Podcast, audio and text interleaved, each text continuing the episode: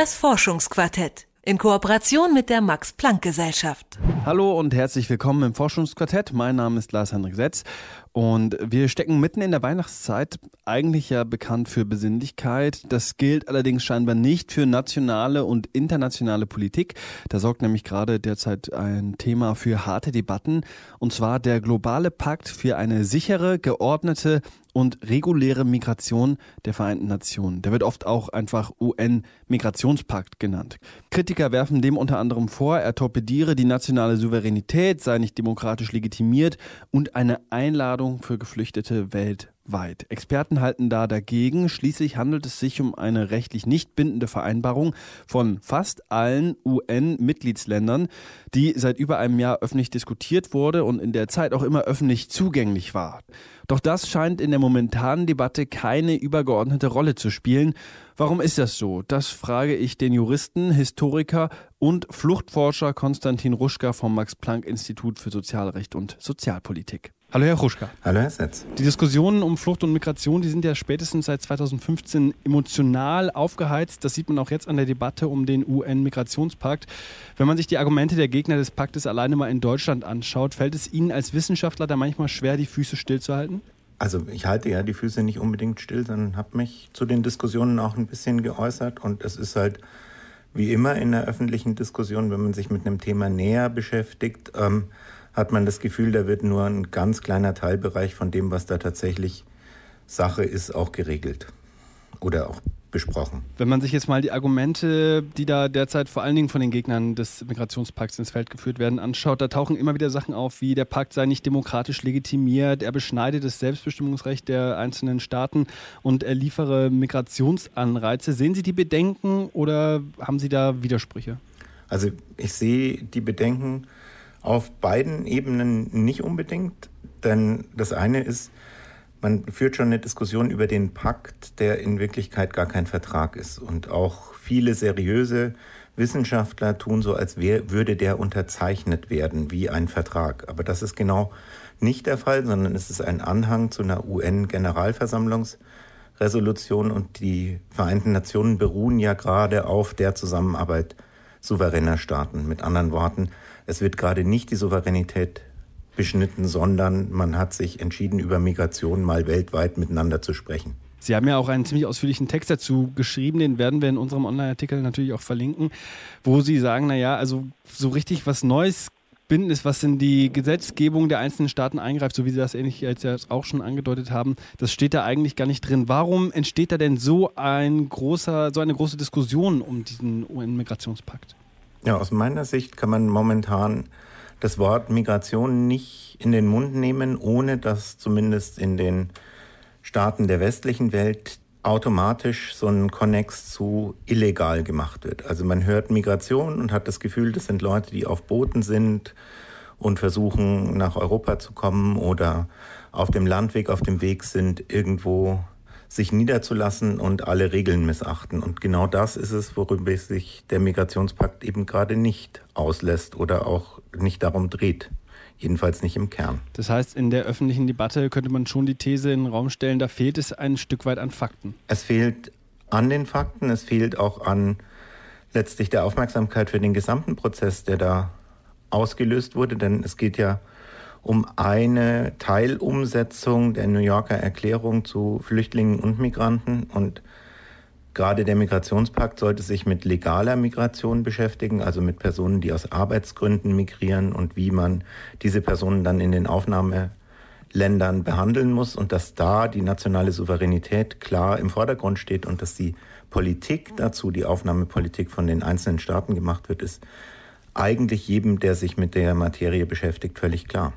Jetzt sagen Sie, das ist eigentlich klar, die nationale Souveränität, die steht auch in diesem Migrationspakt im Vordergrund. Warum sind denn die Argumente oder die Befürchtungen oder die ja teilweise sehr laut vorgetragenen Punkte der AfD jetzt mal als Beispiel vielen möglicherweise geläufiger als die Expertenmeinungen und Meinungen, wie Sie die ja auch vertreten, wo Sie auch schon gesagt haben, eigentlich möchten Sie gar nicht die Füße stillhalten, das machen Sie auch gar nicht. Aber warum ist denn diese emotionale, aufgeladene Debatte lauter als eine Debatte der Experten? Das ist ja nun ganz oft so, dass man quasi als Experte immer das Problem hat, dass man differenzierter spricht damit keine wirklich einfachen Botschaften hat und einfache Botschaften kann man sich halt einfacher merken. Also am leichtesten beim Migrationspakt ist es zu sagen, das ist eine Einladung an die ganze Welt zu uns, zu kommen. Und wenn man sich anschaut, wo diese Debatte überall stattfindet, fragt man sich, wo die Personen denn hingehen würden. Weil man hat die Debatte in Österreich, in Deutschland, in der Schweiz, in Schweden, im Vereinigten Königreich und dann in den osteuropäischen Staaten. Und alle haben das Gefühl, die Migrantinnen und Migranten würden zu ihnen eingeladen werden. Also wenn aber alle schon in Schweden sind, ist niemand mehr in Deutschland. Also die Debatte findet gar nicht auf so einer rationalen Ebene statt. Müssten sich da Experten aus der Wissenschaft, aus dem Rechtswesen einfach stärker in die öffentliche Diskussion einbringen in so einem Fall? Gibt es da eine Zurückhaltung?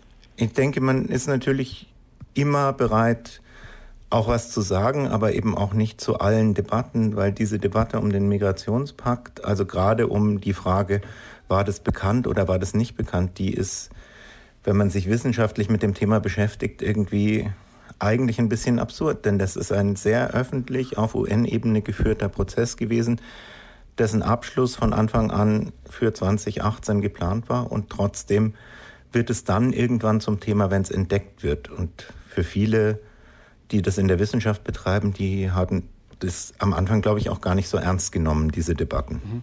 Das heißt, das, was jetzt in der Öffentlichkeit diskutiert wird, das stand für die, ja, die genauen Beobachter dessen, was da beschlossen wurde und was auch schon seit einem halben Jahr fast als Textentwurf vorliegt, für die war das eigentlich gar nicht überraschend, was jetzt passiert. Beziehungsweise was passiert schon, aber die Inhalte, die da diskutiert werden, eben nicht. Nein, die Inhalte sind ja auch im Prinzip skizziert schon seit September 2016 öffentlich. Die USA haben sich aus diesem Prozess ähm, im Dezember 2017 zurückgezogen, weil sie wussten, was da kommt unter der Trump-Administration. Und alle anderen haben gesagt, wir machen da mit. Und am schwierigsten finde ich so Debatten wie momentan zum Beispiel in der Schweiz, die den Pakt federführend mitverhandelt haben und jetzt aber eine öffentliche Debatte bekommen, als hätte niemand gewusst, ähm, dass das stattfindet. Da ist die deutsche Debatte noch halbwegs gesittet dagegen.